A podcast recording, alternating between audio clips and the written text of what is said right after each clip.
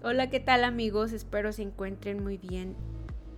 Mi nombre es María del Rocío Coyaramaya, estudiante de la UNID. Actualmente curso el noveno cuatrimestre de la carrera de Contabilidad y Finanzas. Y hoy les voy a hablar sobre un tema muy interesante. Se trata de las razones de actividad. Espero y pues me dé a entender con lo que quiero interpretar y les sirva un poco de lo que he estado investigando. Primero que nada, ¿qué son las razones de actividad? Son un conjunto de índices financieros que miden la eficacia con la que una empresa o negocio utiliza sus activos y estos son convertidos en ventas o efectivo. ¿Para qué nos sirven? Nos ayudan a evaluar la eficiencia en que opera un negocio. De esta manera podemos conocer la eficacia del negocio para usar sus recursos.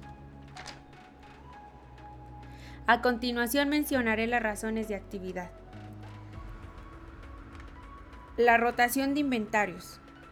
Nos habla acerca de cuántas veces vende la empresa su inventario. Periodo promedio de cobro o antigüedad. Esta razón de actividad nos ayuda a calcular el número de días que se tardan nuestros deudores o clientes en pagarnos. Periodo promedio de pago.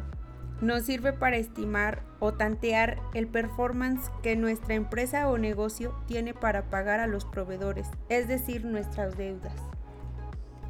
Rotación del activo fijo.